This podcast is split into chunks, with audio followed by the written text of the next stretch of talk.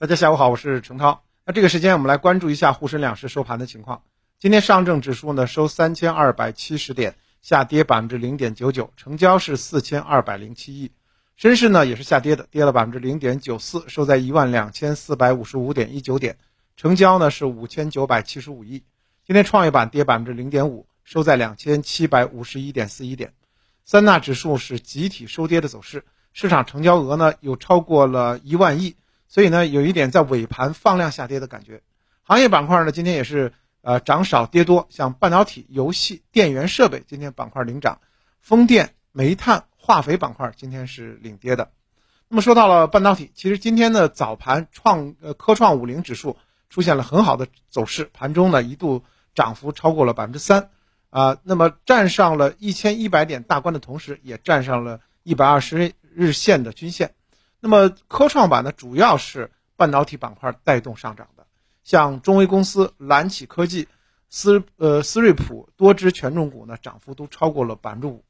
那么半导体板块，说实话，它很长时间没有表现，近期呢，也是在今天久违的大涨，啊，主要也是消息面方面的影响。那么当地时间的十九日呢，美国呃参议院以较大的优势投票。开始向美国半导体行业提供五百二十多亿美元的拨款和激励机制。那么，这个法案的支持者就表示说：“啊，这个半导体产业对于国家安全至关重要。”那么，因此的话，这个法案呢，继续还会再推进。受此消息的影响呢，在美股当中呢，昨天呢，这个芯片股就是拉升的很强烈。今天早盘呢，A 股半导体板块也是跟随走强。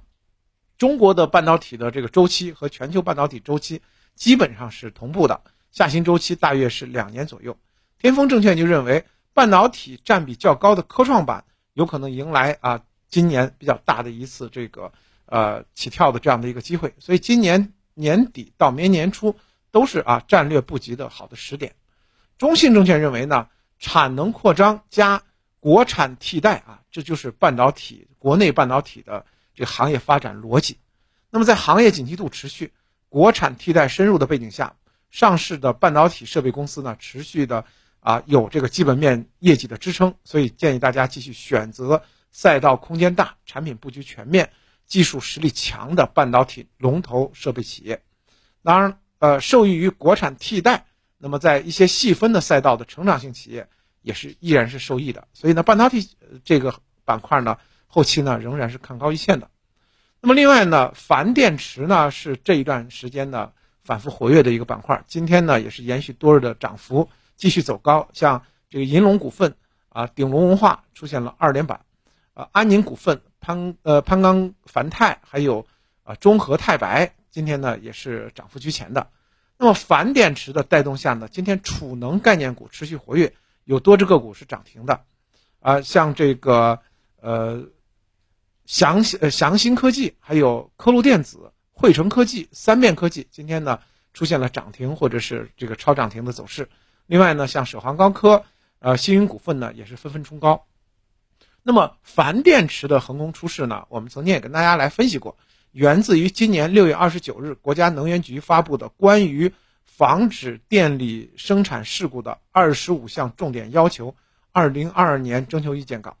那么当时呢，就明确提出说，大中型的电化学储能电站不得选用三元锂电池，还有钠硫电池啊，不宜选用梯次利用的动力电池。那么因此的话，那后期大家就对于储能安全的这样的一个要求的提高，也使得视线呢放到了这个钒电池上面。那么钒电池呢，它具有安全性高，呃，环保还有超长循环这些特性，正在成为。大中型储能的重要的这个方式，所以钒电池的这个需求会进一步的这个加强。那么光大证券显示，二零一一年到现在啊，差不多十一年的时间，全球共计发生了三十多起的储能电站爆炸事件，其中我们中国有三起。那么爆炸的电池主要就是锂电池。实际上就我们个人的使用来讲的话，啊，电动车很多锂电池的这个电动车呢，就有有这个充电的风险。那么，锂电池确实它存在这个自然的一个这个规律，或者说呃一种风险在里头。但是呢，你要说一个个体的电动车它起火自燃哈，其实影响是比较小的。可是像储能电站，如果发生了安全性的问题的话，那影响就巨大了。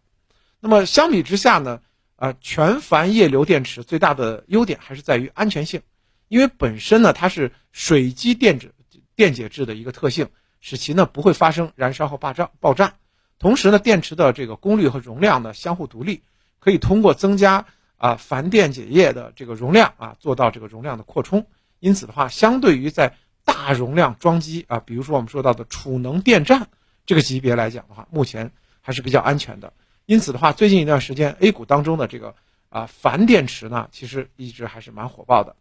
那么在整个的这个交易层面呢，其实最近一段时间交易比较困难啊。你像昨天呢。啊，冲上了三千三百点，但是呢，我个人啊，昨天直播当中也是说，需要观察三千三百点是否能够站稳。那么通过今天的交易来讲的话，明显还是比较弱，啊，继续弱势调整到了三千三百点的下方。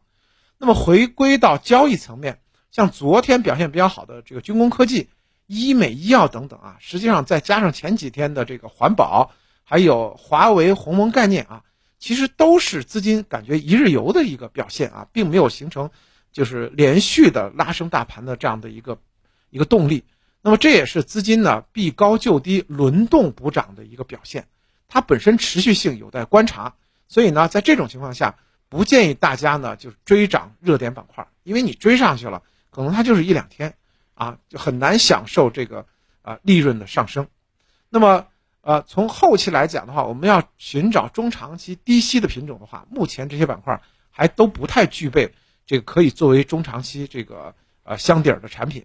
当然我们从现在这个角度来看的话，大盘短期特征还是比比较明显的。尽管市场的这三天呢反弹的不错，但是有一个隐忧就是成交量一直呢都不是很大。你像今天呢上了一万亿，但是大盘是下跌的，之前呢都在一万的亿的下方。